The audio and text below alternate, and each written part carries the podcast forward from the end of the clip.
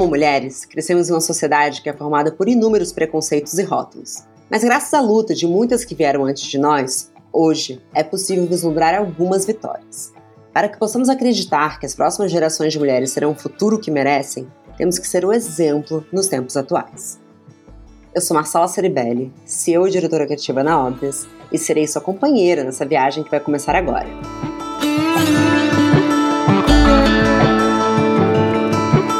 Seja bem-vindo ao podcast Ela Faz o Destino Dela. Esse podcast faz parte do movimento Elas no Turismo, uma iniciativa da CVC que tem como objetivo empoderar mulheres a viajarem quando, como e para onde quiserem, criando uma rede de apoio para que possamos cada vez mais ser livres em todos os sentidos. E não vamos parar por aqui. Junto da CVC, estamos apenas começando essa roda de conversa.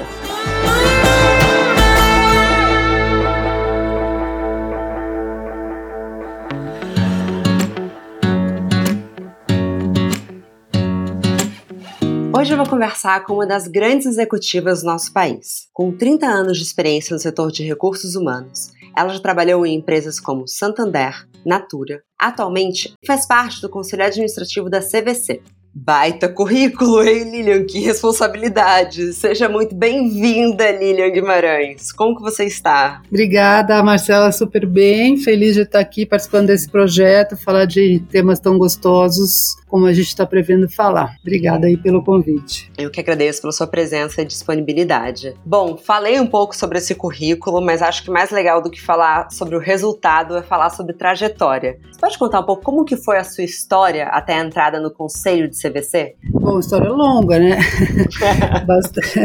história longa. Assim, 30 anos de experiência, na verdade são mais de 30 anos de experiência em RH. Eu vou contar um pouquinho da minha vida, né, para contextualizar aqui. Sou de uma família bem tradicional, de terceira filha de três, então nasci com esse espírito de talvez de independência. Minha mãe teve três filhos muito seguidos e acho que ninguém tinha muito tempo de prestar atenção em mim. Então a independência começou logo cedo na minha vida, tendo que me virar cedinho, né? Uma das coisas mais importantes que aconteceu na minha vida foi meu pai ter um valor muito grande para o estudo, né? A gente é uma família média muito normal, assim, simples, mas meu pai fez questão que a gente estudasse em boas escolas e fazer uma boa faculdade. Então eu fui estudar administração na GV, porque juntando com essa coisa da independência, eu falei, bom, eu preciso encontrar trabalho. A independência para mim naquela época significava financeira, né? Então eu fui estudar porque era a melhor faculdade de administração e entrei em recursos humanos porque na faculdade escolhi trabalhar com essa área, porque eu gostei muito das matérias que tinham relacionamento com RH, sociologia, psicologia, tudo que era mais soft, vamos dizer assim, na faculdade. E acabei eh, experimentando em alguns estágios e decidi trabalhar em RH.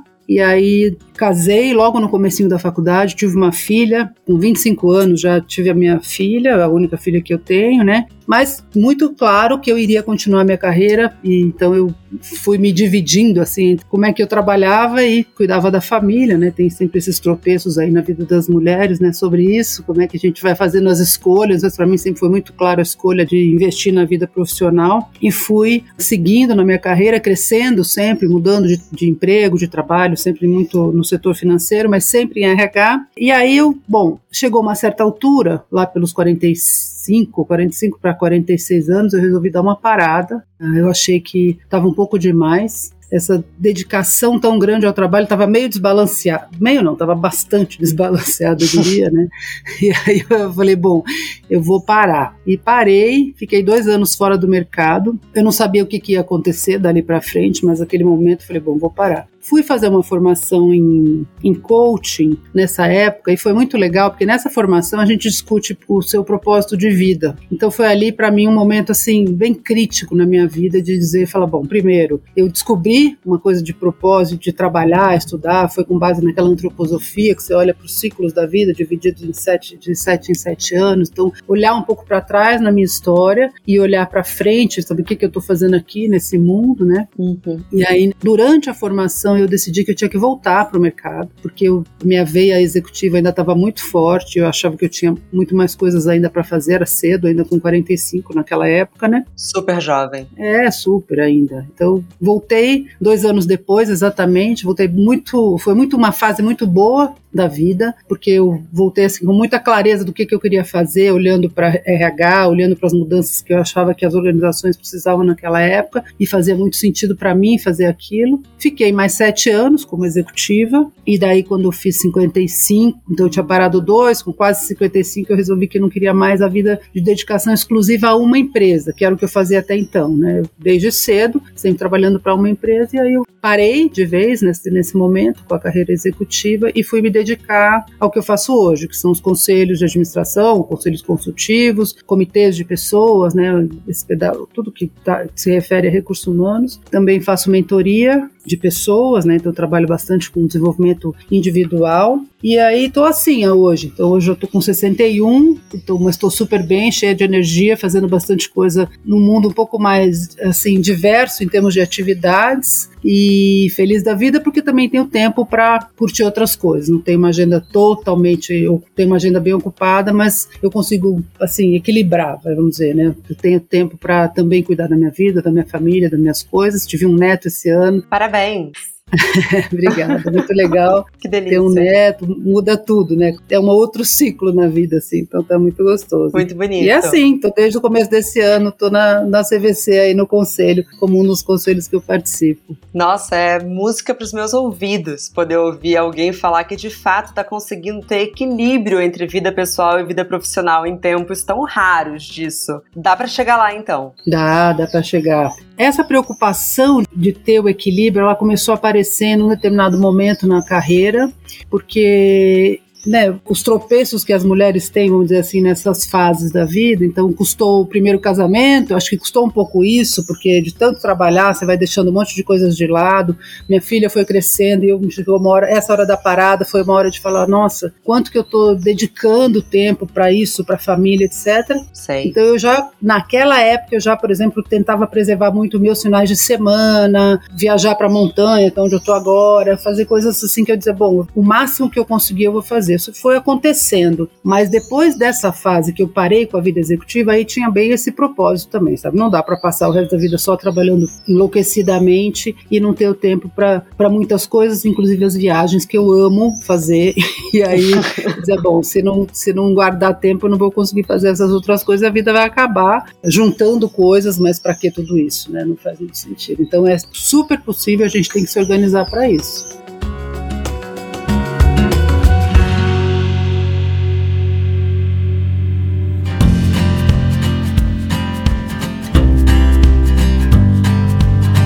Eu quero muito falar sobre as viagens, mas antes, você falou sobre você estar tá na faculdade e você se apaixonar por recursos humanos. Quando eu estava na faculdade, eu nunca vou esquecer uma matéria que eu amei, que foi gerenciamento de crise. Eu sou empreendedora, então a minha vida é gerenciar crise. Todo dia tem uma crise dentro de uma empresa.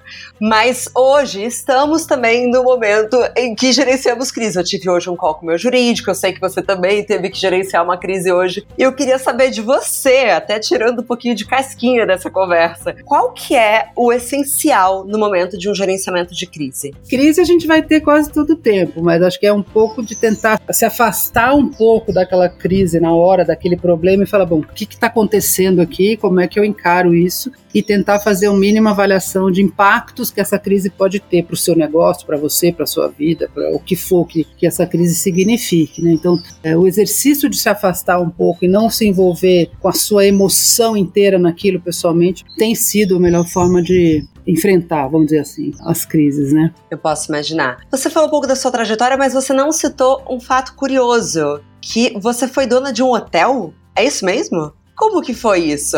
Lembra que eu falei da para? Na verdade, assim, eu sempre uh, curti ter um espaço fora de São Paulo, minha vida sempre foi em São Paulo, mas ter um espaço fora para justamente para relaxar e tal. A gente tinha uma casa em Monte Verde, eu e meu marido, meu segundo marido, né? E aí a gente sempre pensava que a gente queria fazer alguma coisa, ter um negócio para poder sair um pouco dessa maluquice de São Paulo. Que é aquele sonho, né? Vou aposentar cuidando de uma pousada. eu tenho esse. Diria que não é bem assim, que eu não. Ah, você vai destruir agora um sonho pessoal. Eu acho que sonho a gente tem que sonhar e perseguir, mas contando da minha experiência. Não é bem lá, assim, né? Não é bem assim, né? Então o que aconteceu? A gente comprou um terreno perto de onde eu tô agora, e a gente construiu Uau. esse hotel. Construiu do nada, do zero, assim. Então foi colocar tijolo por tijolo. Dois anos depois estava pronto. Mas isso eu estava bem no começo, no auge da minha carreira. Eu não parei para isso, eu continuei e o Eduardo que cuidava. Quando eu fiz aquela parada que eu comentei lá aos 45 anos, aí sim eu vim para cá, a gente ampliou o negócio, eu fiz uma quase como uma nova unidade de negócios dentro do hotel, um spa e tal, ficou muito bacana e foi bem gostoso. O que acontece? Então curtimos muito, acho que essa coisa de prestar serviço, tá na área de lazer e era exclusivamente para lazer, então você está realizando o sonho das pessoas o tempo inteiro, né? Um hotel para casais, muito charmoso foi muito legal. O outro lado da história é que você não aposenta fazendo isso, muito pelo contrário, porque você cuidar de um negócio. E aí, um hotel é como se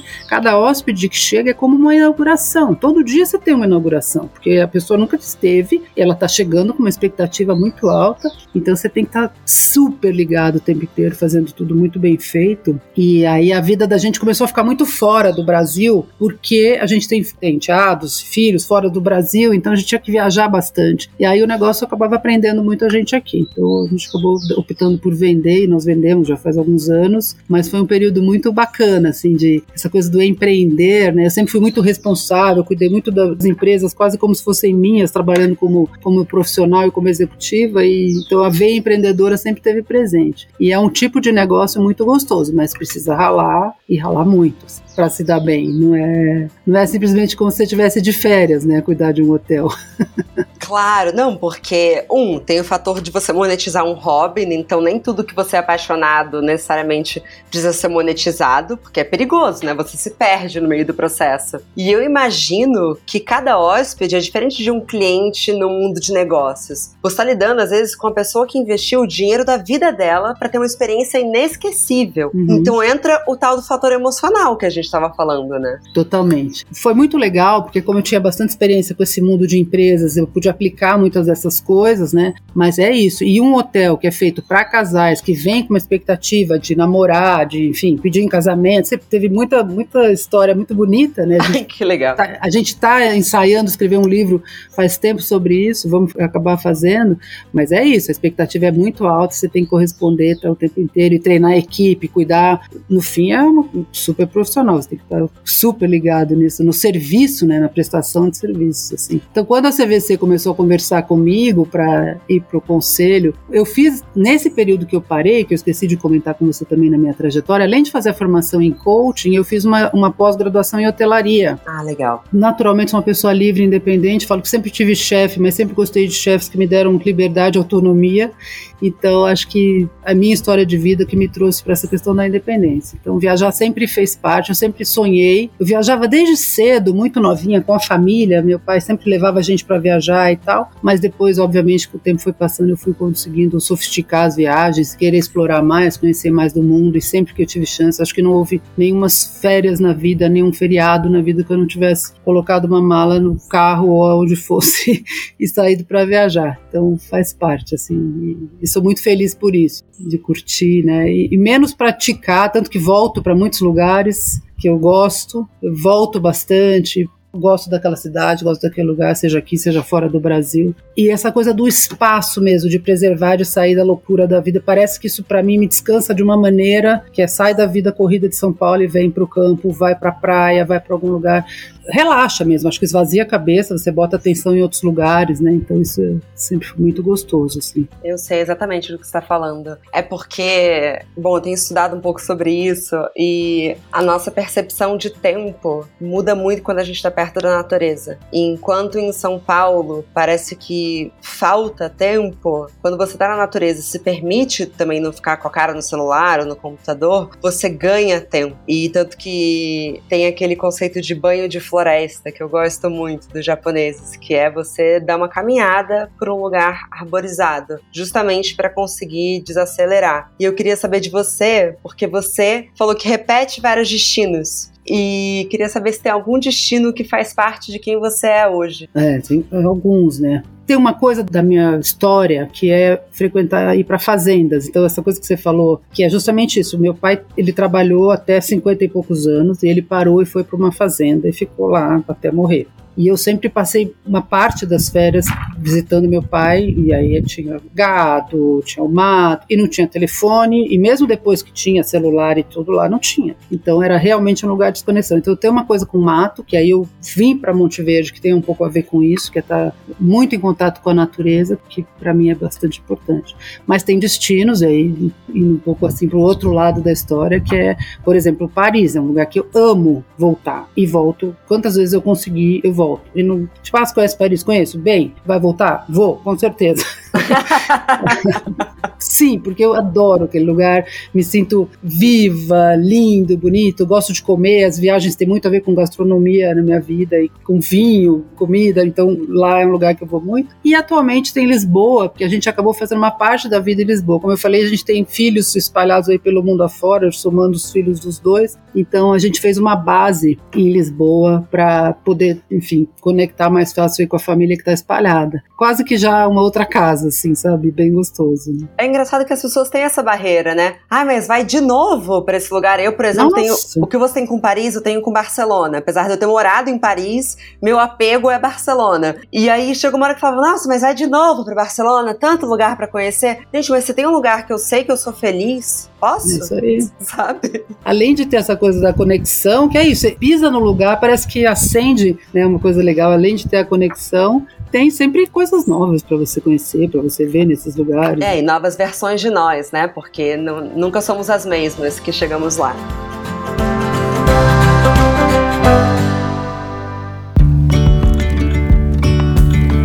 Lili, a gente tem falado muito aqui no programa sobre mulheres viajando sozinhas a visibilidade disso, a independência disso. A gente sabe que viajar sozinha para uma mulher não passa só pelo fato de fazer uma mala e sair por aí. Passa por preconceitos, passa por assédio, passa por até barreiras internas de relacionamentos, etc. Como que é a sua visão sobre mulheres viajando sozinhas hoje? Nossa, eu dou maior apoio. Já viajei muito sozinha a trabalho. E aí eu sempre tentei fazer o melhor que eu pude com essas viagens a trabalho. Depois posso falar um pouco mais sobre isso. Mas voltando para sua pergunta, pergunta, assim, viajar sozinha, eu sozinha, lazer, quase não fiz. Sempre tive companhia, mas viajei bastante com mulheres sozinhas. Viajei muito com amigas. Eu tenho uma irmã e a minha irmã tem uma filha e eu tenho uma filha. Então a gente fez viagens às quatro meninas da família. Fizemos assim viagens muito legais, muito importantes na vida, assim, de ir para lugares muito diferentes que a gente queria fazer juntas. E eu dou a maior força. É claro que tem isso que você falou, tem, tem os cuidados enfim, por conta de todas as questões aí machistas do mundo, mas eu acho que é tão gostoso, é tão diferente, né, na verdade, uma viagem que você faz só ou acompanhada de mulheres do que outras viagens que você vai com a família inteira, marido, para quem tem, etc, que eu acho que vale muito a pena fazer e dou a maior força. Assim. Então, quando a CVC começou com esse programa que tem a ver com o empoderamento da mulher, que tem a ver com uma série de coisas e que incentiva mulheres a viajarem sozinhas, eu dou muita força. Eu venho de um mundo que as mulheres são muito independentes, do meu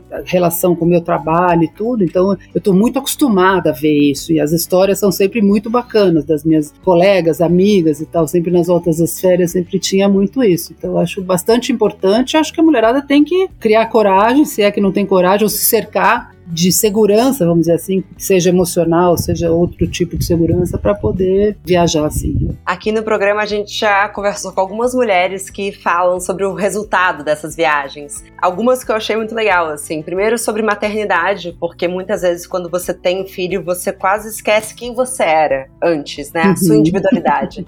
e às vezes uma viagem sozinha é um reencontro com a sua essência. Não é que você deixa de ser mãe, não é isso, mas também é bom lembrar quem sou sou eu se não estou sendo mãe naquele momento? E também mulheres que viajam sem o marido. E aí reacende um pouco a relação. E o projeto que você citou, que é o Elas no Turismo, que é justamente CVC inspirando as mulheres a encontrarem seu propósito através das viagens. Você pode contar um pouquinho mais sobre o projeto? E se você tem alguma experiência do tipo como eu citei agora? Primeiro, acho assim, né? Essa coisa do propósito ela é muito fundamental para qualquer pessoa e, então, e para as mulheres também, obviamente. Porque é, é meio que assim: o que, que eu estou fazendo aqui nessa vida, né? Então, se você tem condições, recurso, tempo para parar para pensar e se pode até investir um pouco nisso, em descobrir o seu propósito, é super importante, porque aí você, qualquer coisa que você faça, passa a ter sentido, porque você descobre o porquê que eu tô aqui, né? Porque eu acho que é isso, você tem uma missão na vida, cada um que tá aqui tem uma missão na vida, escolheu chegar aqui nessa vida de alguma forma. Então, se você para para pensar nisso e descobre, acho que faz muita diferença na vida. Aquele período que eu parei, que eu fiquei dois anos fora que eu discuti essa questão de propósito, para mim foi muito importante. Quando eu voltei ao trabalho na vida executiva, isso teve outro significado, ampliou muito mais o significado do trabalho, porque estava conectado com esse meu propósito. E aí o que acontece? A mulher, naturalmente, é isso, ela tem uma dedicação à família, aos filhos, ao marido, tem essa coisa do servir muito maior e tal. E às vezes você realmente perde a identidade, né? Se eu vejo a geração da minha mãe, né, uma geração antes da minha, que a maioria das mulheres não trabalhava, ao contrário da minha, que acho que é a primeira geração em que quase a maioria foi para o mundo externo e saiu de casa para trabalhar, a vida da geração da minha mãe chega uma hora que deixa de ter sentido, porque os filhos crescem, vão embora, fazem a sua própria vida, fica ela e o marido, às vezes o marido morre e ela fica sozinha e a vida dela passa a não ter sentido. E através das viagens, essa coisa de você ficar só, é um jeito legal de descobrir. Quando eu viajava a trabalho, eu sempre viajei muito a trabalho, bastante. Então, para fora, dentro do Brasil, fora do Brasil.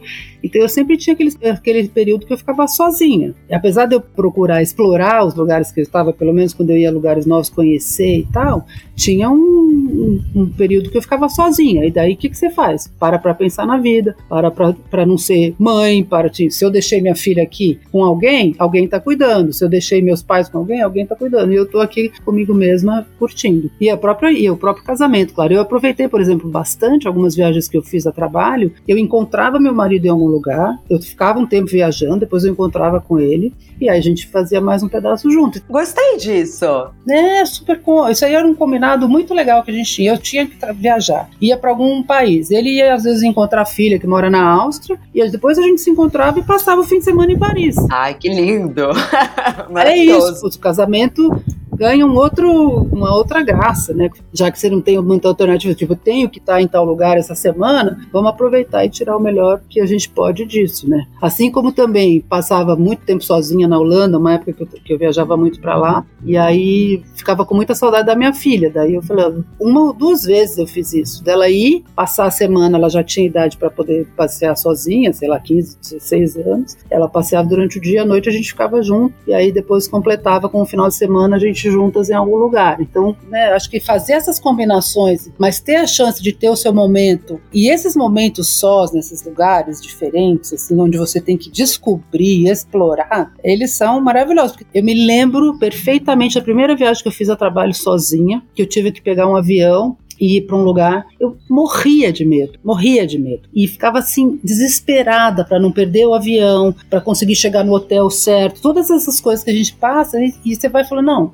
peraí, eu vou conseguir fazer, né? Como é que eu me preparo para fazer isso da melhor forma, para não passar, e aí você passa um sufoco aqui, outro ali, um dia que você perde um avião numa conexão, e aí, putz, aprendi aqui essa, quase morre de passar mal de nervoso, mas aprende, e da próxima vez você fala. Então, assim, a gente falando assim parece que é fácil, né? Fiz isso sozinho, fiz aquilo sozinho. Não é fácil. Tem muito medo, né? Mas eu acho que é isso. Como é que você coloca a barra e dizer, não, eu vou me desafiar, eu vou fazer isso porque eu quero, ou porque eu preciso, ou por causa dos dois. Mas aí a coisa vai melhorando, você vai ficando mais segura e tal. Mas cada nova experiência é sempre uma nova aventura, né? Sabe que quando estava falando, eu pensei muito num conceito que eu gosto muito, que é sobre as mulheres serem muito mais human givers e os homens serem muito mais human beings no sentido de que as mulheres estão muito mais preocupadas em cuidar desse bem-estar e se doar para as pessoas ao seu redor, desde marido, filho, amigos, e os homens eles estão, eles podem ser, né? Na tradução literal, eles são enquanto as mulheres dão. dão. E você falou sobre a questão da morte, eu lembrei que quando a, o meu avô faleceu e meus avós foram casados por 50 anos, a primeira coisa que minha mãe fez foi: "Mãe, vamos viajar". E ela levou minha mãe para onde, Lilia? Para Paris. Paris. Não tem erro. Não tem erro. E eu acho que foi a primeira vez que a minha avó, ela pôde ser, justamente por ser dessa outra geração, ela se doou a vida toda. Então eu achei muito bonito isso que você falou. Talvez as viagens sozinhas, apesar dos desafios, da gente poder olhar para si, porque tantas vezes parece Sim. egoísmo olhar para si, né? Mas você sabe que a mulher, na antroposofia, tem essa explicação que é dos ciclos da vida, né? Que você começa Você nasce, você vai se desenvolvendo e você chega no auge da sua vida aos 42 anos, mais ou menos, nesse uhum. setênio, e depois você começa a cair. E não é que vai cair, porque vai indo para uma outra fase, que é a fase que você morre, até a hora que você chega lá e morre. E a diferença entre homens e mulheres nesse aspecto é que a mulher, a hora que ela fica só, quando a, o trabalho termina, a mulher ela vai para fora. Ela termina o trabalho de casa porque o filho cresceu, porque o marido está trabalhando, ela tá mais, ela pega e vai para fora. Então tem muita, repara como tem muito grupo de mulher viajando sozinha na uhum. terceira idade e menos de homens, porque os homens eles ficam mais para dentro. Quando termina o trabalho parece que a vida perde o significado e aí eles ficam de pijama, né? Eu tô estereotipando aqui, mas sim, é isso, sim, ficam, sim. se aposentam e ficam dentro de casa querendo ver televisão e ficar quieta. E a mulher ela sai sai de casa e vai para fora. Então, isso que aconteceu com a sua avó, quando meu pai faleceu, logo em seguida nós levamos minha mãe, um mês depois, nós levamos minha mãe para Lisboa, fomos passar Natal e Ano Novo, e é isso. E ela tava, era outra referência, né? Depois catei minha filha e minha mãe, fomos passear, nós três, então a gente fez muita viagem com ela. Depois disso que a tua mãe fez, a gente também fez aqui com a minha mãe. E sempre uma nova descoberta, é um outro jeito de viajar, porque ela não tem que ficar cuidando de mais nada, né? É. Então a mulher tem essa chance, assim, essa evolução que eu acho que é muito bacana bacana. Eu acho que está mudando um pouco com as gerações, mas enfim, acho que ainda tem muito disso que você comentou e que aconteceu também aqui na minha família. Eu esqueci de falar que eu fui para essa viagem, acho que pareceu que foi só minha mãe e a minha avó. Ah, você também? Eu também fui. É quem sabe a gente se encontra, né? Sua filha, você, a sua mãe, eu, minha avó e minha mãe. que delícia. Numa dessas. Ai, que gostoso. Ah, Lilian, eu só vou finalizar essa conversa porque eu preciso e você também. Mas assim, muito obrigada. Foi incrível te ouvir, te conhecer. E muito obrigada pelo projeto Elas no Turismo, que eu sei que você faz parte. E esse podcast, enfim, tô com o maior carinho por ele, então só tenho a te agradecer. Imagina, eu que agradeço, um prazer. E tomara que a gente consiga fazer muito mais viagens, né? Amém, amém. Curtindo muito, conhecendo esse mundo tão bacana que tem tantas culturas diferentes, tantos povos diferentes, tanta coisa bacana pra gente conhecer e que esse projeto acho que patrocina isso, né? Perfeito, muito obrigada, Lili. Até a próxima. Eu que agradeço, gente. Um beijo, Marcela. Obrigada. Obrigada.